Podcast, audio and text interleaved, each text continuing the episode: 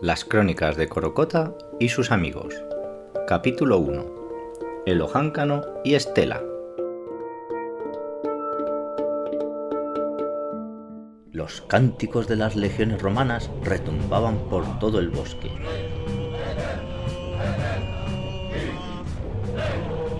De repente se hizo el silencio y desde el final de la caravana el general romano Agripa asistía boca abierto a una lluvia de soldados que caían a los dos lados del camino.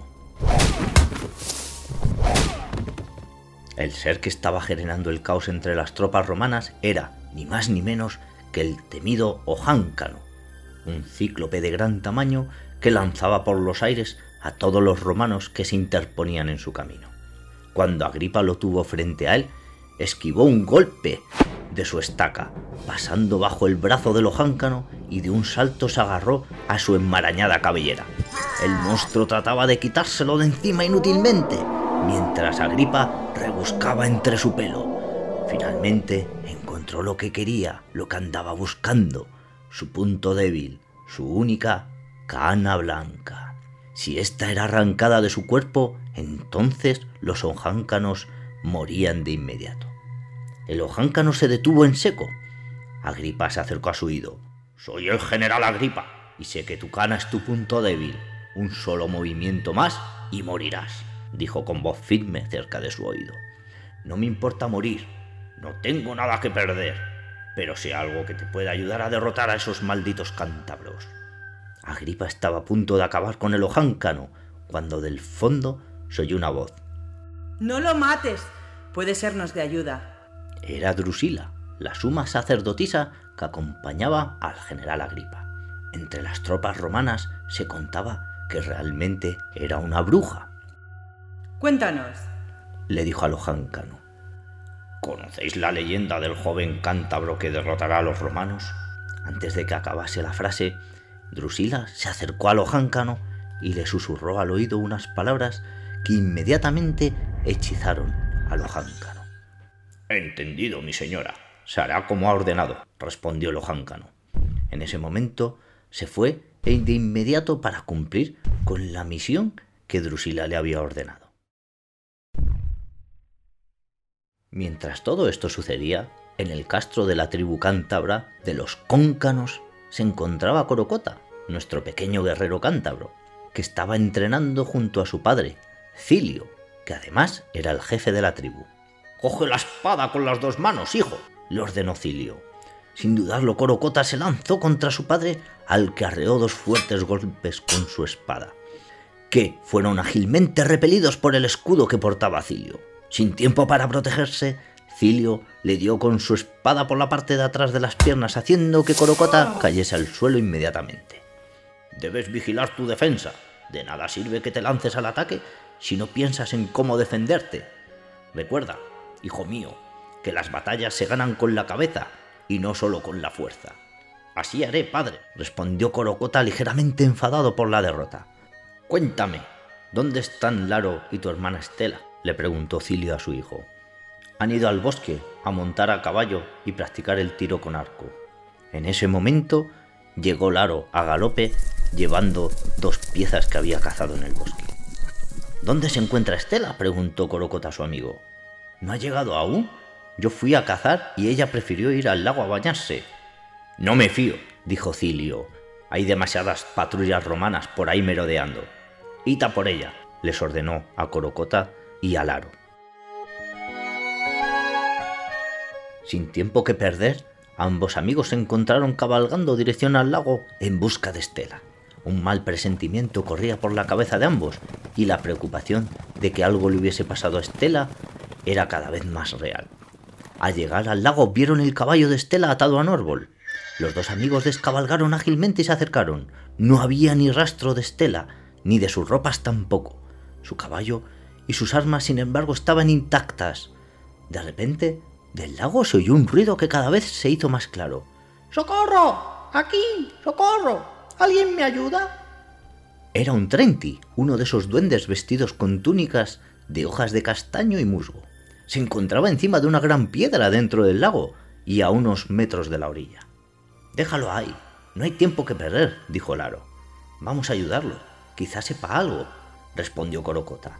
Laro dejó de sus cosas en el suelo y se adentró en el lago al rescate del Trenti.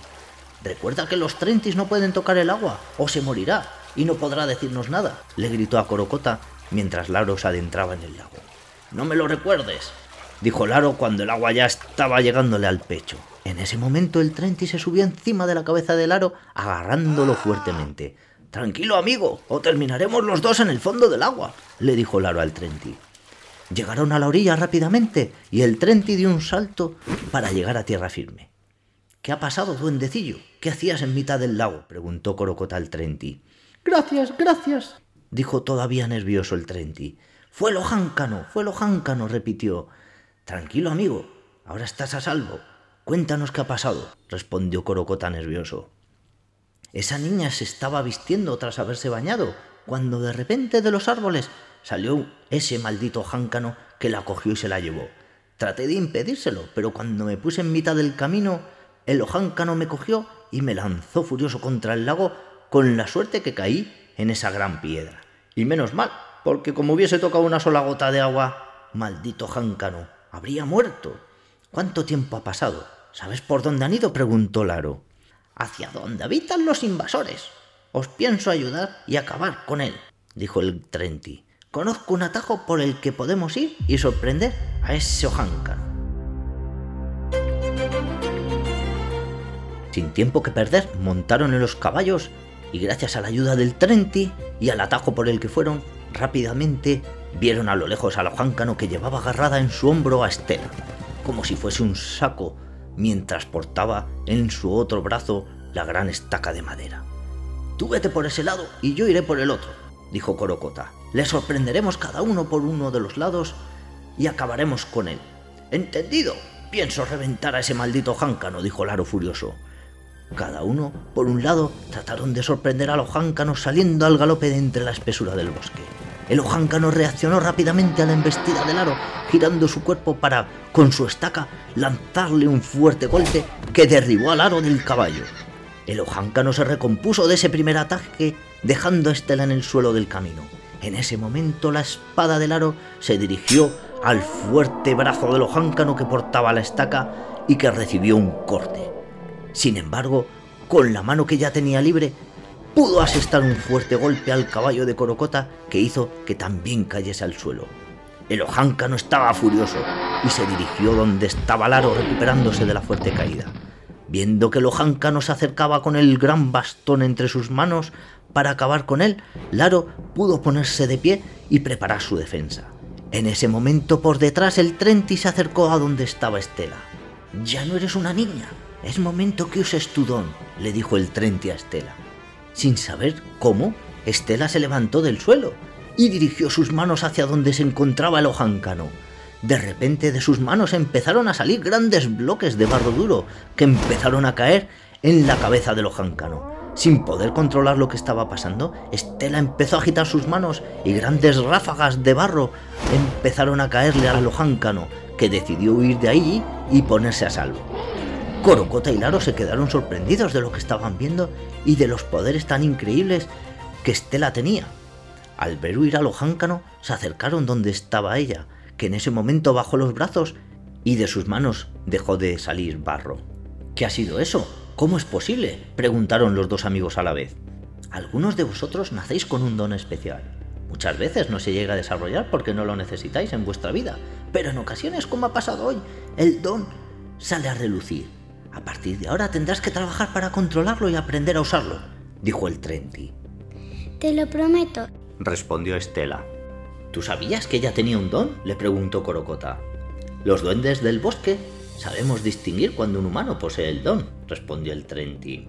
Es hora de que me vaya. Hoy me habéis salvado la vida y os lo agradezco. Así que contad conmigo para lo que haga falta. El Trenti desapareció entre el bosque mientras nuestros jóvenes amigos volvían a su poblado.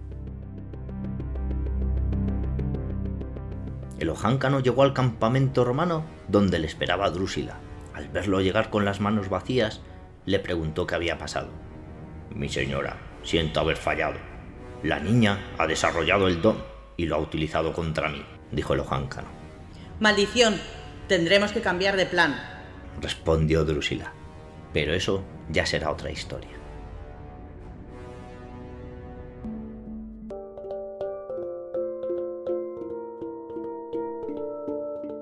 Has escuchado Las Crónicas de Corocota y sus amigos, una historia original de Vera y Juan Carlos Moro.